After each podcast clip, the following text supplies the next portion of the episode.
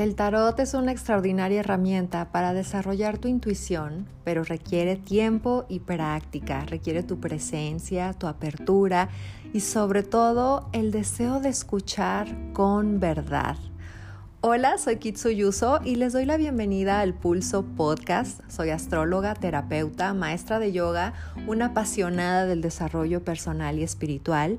Inspiro y acompaño a mujeres y a hombres a tener una vida con propósito tanto en el consultorio como en talleres y retiros. Hoy estoy feliz de hablar del tarot porque es una herramienta que me ha servido a través de los años, que ahora enseño, estoy grabando un nuevo curso de, tarot y quería compartirles con el entusiasmo que tengo ahorita sobre esta hermosísima herramienta de crecimiento personal y de crecimiento espiritual. El origen del tarot es desconocido. Tal vez eh, se remonte a los tiempos pues, de los antiguos egipcios. Y bueno, el tarot son 22 arcanos mayores y 56 arcanos menores, haciendo un total de 78 cartas. Se dice que los 22 arcanos mayores surgen de un antiguo libro egipcio que se llama el libro de Tot. Tot era el Mercurio egipcio, el dios que inventó la escritura, la palabra, la ciencia, las matemáticas y la magia sobre todo. Se dice que Tot utilizó siete papiros y en cada uno de ellos dibujó tres imágenes, en total 21 símbolos. Estos son los símbolos principales del tarot o los arcanos mayores. ¿sí? Eh, ¿Por qué son, bueno, Tot dibujó 21 símbolos en estos siete eh, papiros y son 22 arcanos mayores, ¿no? Entonces, ¿en dónde queda el, el, que sigue, ¿no? Si son 22 arcanos mayores, ¿por qué en los papiros nada más hay 21? Porque tiempo después se les agregó el loco o el joker, ¿no? Con el número cero, el cero como el huevo cósmico, como una iniciación, como ese espacio donde estamos a punto de lanzarnos a algo, el, el loco en el tarot, sí es como el inicio del, del, camino, es la cosa no cosa, ¿no? Cuando estamos a punto de, de entregarnos a una aventura, pero aún no comienza y ni siquiera sabemos de qué se va a tratar, ¿no? Esa es la inocencia del loco. Ahora, ¿qué son los arquetipos, no? Si los 22 arcanos mayores son cada uno un arquetipo, ¿qué es un arquetipo? Fíjense, los arquetipos son patrones de los cuales derivan otros elementos o ideas, ¿no? Puede tratarse de algo como físico o simbólico. Quizás la persona que más ha hablado en tiempos modernos de los arquetipos es Carl Jung, ¿no? Que dijo que un arquetipo era un conjunto de símbolos primitivos, eh, compartidos por, por, muchas personas, ¿no? O sea, que, existen en el colectivo. Entonces, eh, en estas imágenes que se repiten a través del tiempo, pues tenemos fantasía, representaciones, leyendas, mitos, conceptos que hacen como, que hablan de la experiencia de los individuos. Por ejemplo, todos conocemos el arquetipo del héroe, ¿no? O de la madre, del padre, de la prostituta, ¿no? Entonces son como, alguien dice, bueno, una figura paterna y luego, luego ya le, le adjunta ciertas características. A eso se le llama arquetipo, ¿sí? Entonces, ¿para qué sirve el tarot? Bueno, en lo personal lo he usado como una herramienta de desarrollo personal, como una guía en el día a día, en las mañanas cuando medito, todos los días saco una carta de tarot para que me dé el mensaje del día.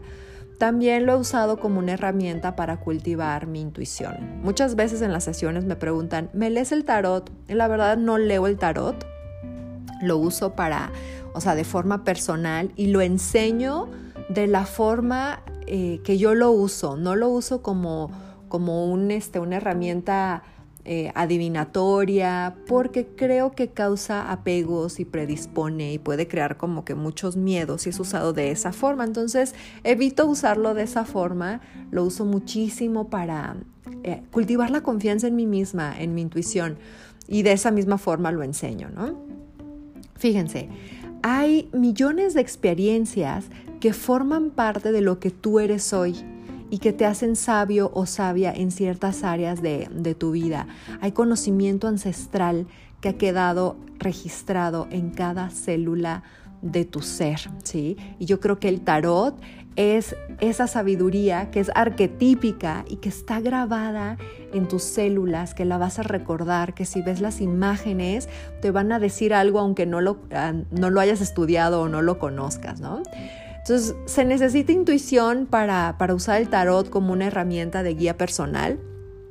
Sí, sí creo, pero también creo que todo ser eh, humano es intuitivo, ¿no? Es, pero la intuición es una, herramienta con la que todos los seres humanos contamos, pero debe cultivarse como cualquier otra cosa en la que te quieras hacer bueno en la vida, ¿no? Entonces, eh, pues te quieres volver buen lector, pues lees un chorro de libros. Si quieres tener este, un cuerpo súper atlético, pues haces lo que se tiene que hacer. Para la intuición es lo mismo, hay que estar como talacheándolo para empezar a confiar en ti mismo. Yo creo que de eso se trata muchísimo la, la intuición. La intuición es esta forma de sabiduría sutil que llega a ti de formas no racionales, ¿sí? Fíjense, para que veas si, para que puedas hacer como el match y te des cuenta de que realmente tienes una buena intuición.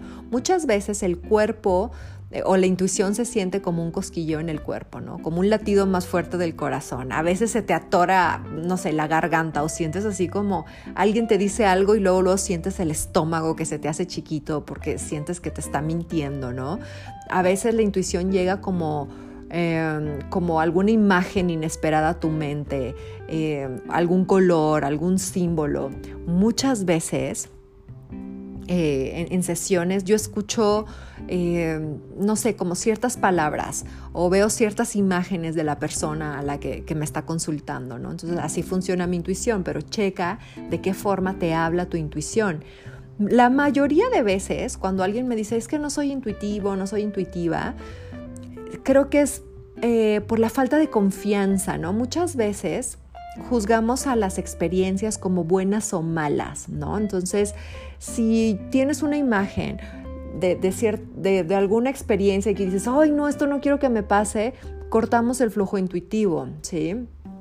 Para que nuestra intuición despierte, hay que quitarle las etiquetas a la vida, a las cosas, a las experiencias, como si fueran buenas o, o, malas, ¿no? Las experiencias son experiencias y parte importante de ser como un buen lector de tarot o aprender a usar el tarot como esta herramienta de guía es confiar en que lo que la carta te dice, lo que tú intuyes, lo que sientes, lo que ves, es verdadero y que no es bueno ni malo, ¿no? En, en, dado caso que tú sientas que es como una advertencia, bueno, toma las riendas de tu vida para que eso que te está advirtiendo la carta sea muchísimo más light o que quizás ni siquiera pase, ¿no?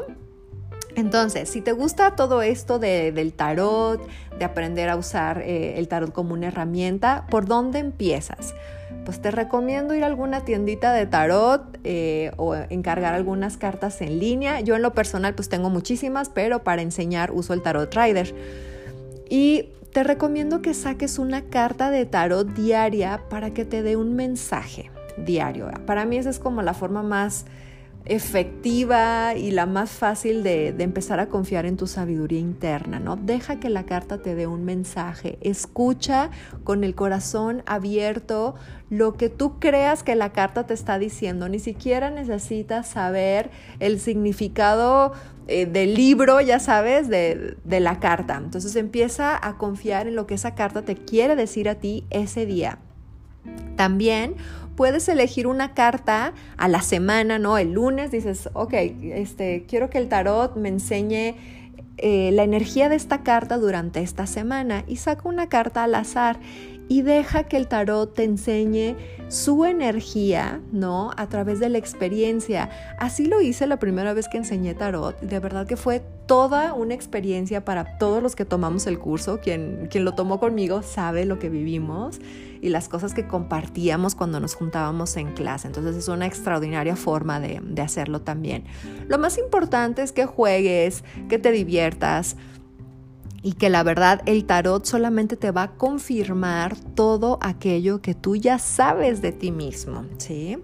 Entonces deseo con todo mi corazón que este podcast pequeñito sobre tarot siembre una semillita en ti que te ayude a reconocer tu naturaleza infinita, quizás que te ayude a reconocer la intuición que está latente dentro de ti y el conocimiento de una sabiduría ancestral que simplemente tienes que recordar. Les recuerdo, como el tarot es arquetípico, vive dentro de ti, o sea, son experiencias que has vivido a nivel del alma miles de veces, así que solo es cuestión de recordar. El 21 de junio en pleno eclipse de sol en cáncer, va a dar inicio el curso de tarot online. Tiene un costo que no va a volver a tener. Son 22 lecciones para aprender como la energía básica de las cartas, pero son lecciones para despertar tu sabiduría interna. Eso es lo más importante. En julio estoy planeando abrir el curso de tarot presencial. Va a ser súper íntimo, transformador, solamente para 10 personas que quieran una experiencia completamente eh, vivencial y distinta a todo lo que han vivido de tarot. Pero bueno, esos son 10 personas, se va a acabar rapidísimo, así que si te interesa, luego, luego, alza la mano, ponte en contacto conmigo en redes sociales. ¿Qué más? Como les dije en el podcast la semana pasada, que para este podcast el retiro iba a estar sold out, dicho y hecho, adiós, gracias y al universo, gracias. Y tengo una nueva fecha de retiro para mujeres del 12 al 14 de marzo en Tepoztlán. Vamos a trabajar magia también, vamos a trabajar rituales para mujeres para celebrar el Día de la Mujer. Así que aparta con tiempo para que no te quedes fuera. El consultorio sigue únicamente en modalidad online. Estoy feliz de reconectar con muchísimos de ustedes, algunos otros conocerlos. Me fascina hacer lo que hago, así que mil gracias por confiar en mí, gracias por estar aquí y hasta el próximo miércoles. Bendiciones infinitas.